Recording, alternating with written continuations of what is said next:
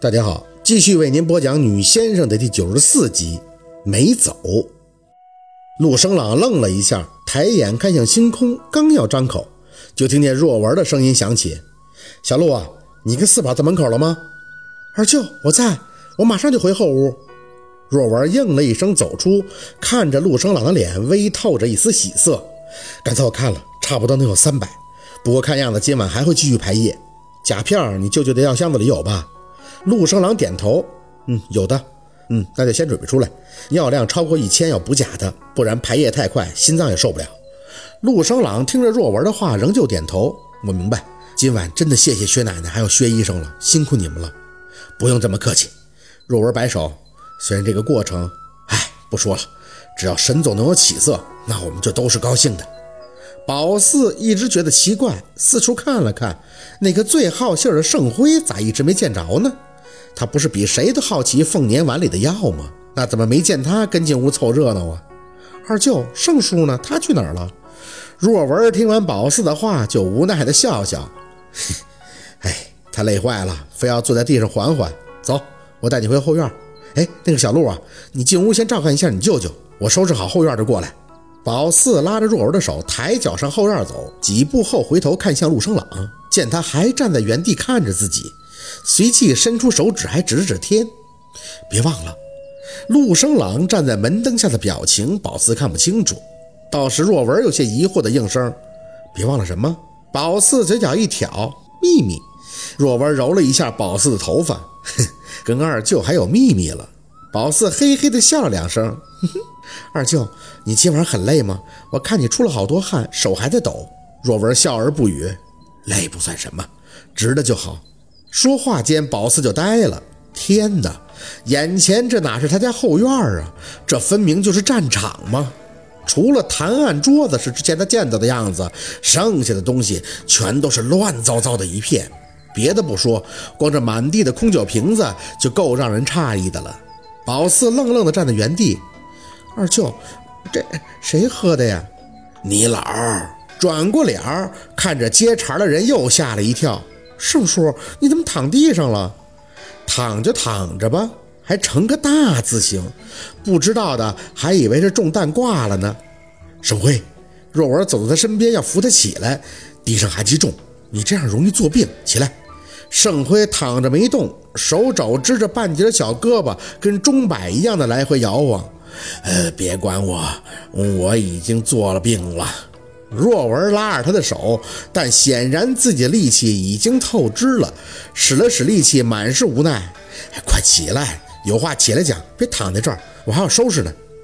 嗯，别管我，我现在还在做梦。别管我。盛辉木木地回着，貌似精神受了很大的打击。盛叔，你怎么了呀？你不进屋看看沈叔叔啊？是啊，你不一直怕沈总不好吗？现在见强了，你还不赶紧进屋看看？躺在这儿算怎么回事啊？哎，我得缓缓缓缓。哎，我受刺激了呀！宝四走到盛辉的身边蹲下。盛叔，你受什么刺激，非躺在地上啊？姥姥都把药给沈叔叔吃了，沈叔叔一吃完那药就药。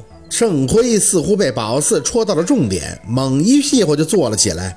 哎呀妈呀，小妹妹，你现在可千万别再跟我提这药字，你一提药这个字儿啊，我肝儿颤呢。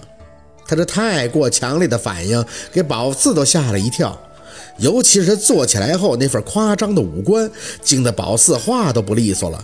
姥姥，姥姥不早就跟你说求药吗？你还好奇说，我能不好奇吗？盛辉的唾沫星子是结结实实的喷了宝四的一脸，伸出胳膊就跟告状的小喇叭似的，用力的指向案坛桌子的方向。你知道你姥姥有多吓人吗？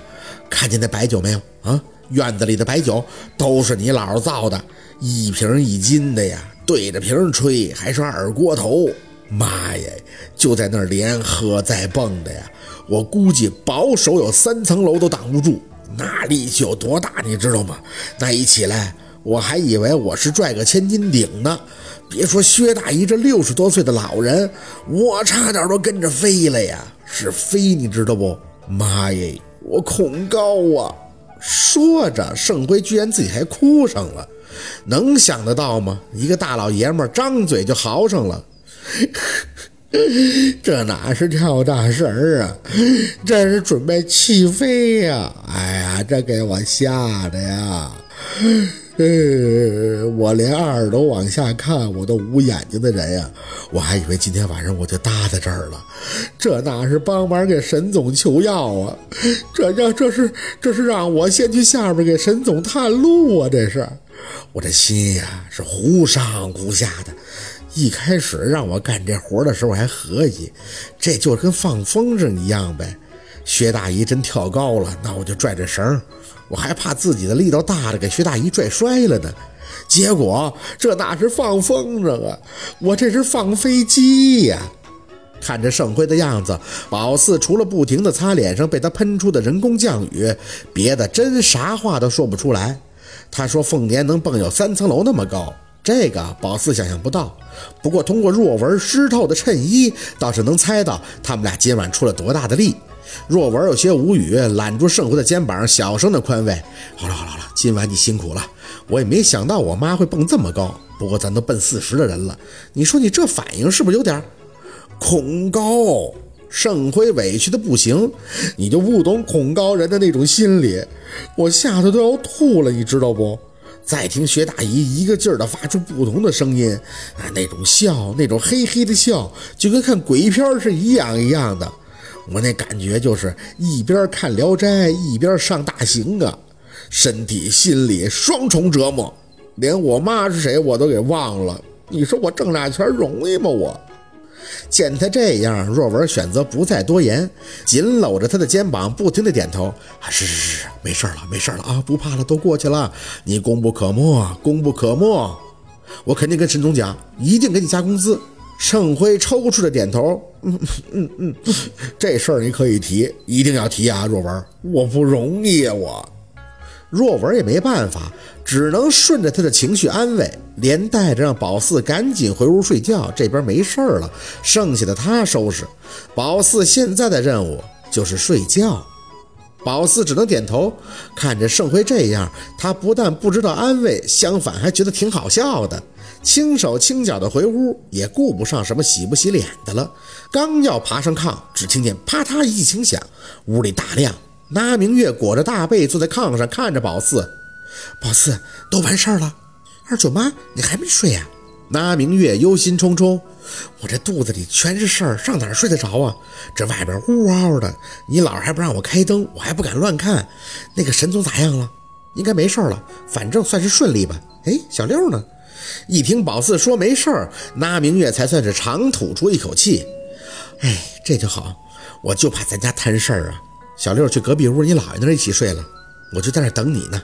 来，快上炕吧！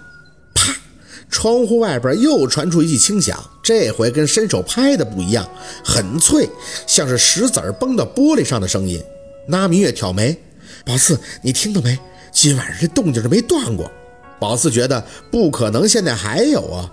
姥姥都说没事了，他们不能还在的。想着，宝四先给窗帘看了看。院子里除了盛辉，还有二舅若文，啥都没有。这声应该是石子儿被风吹起来，刮在窗户上的。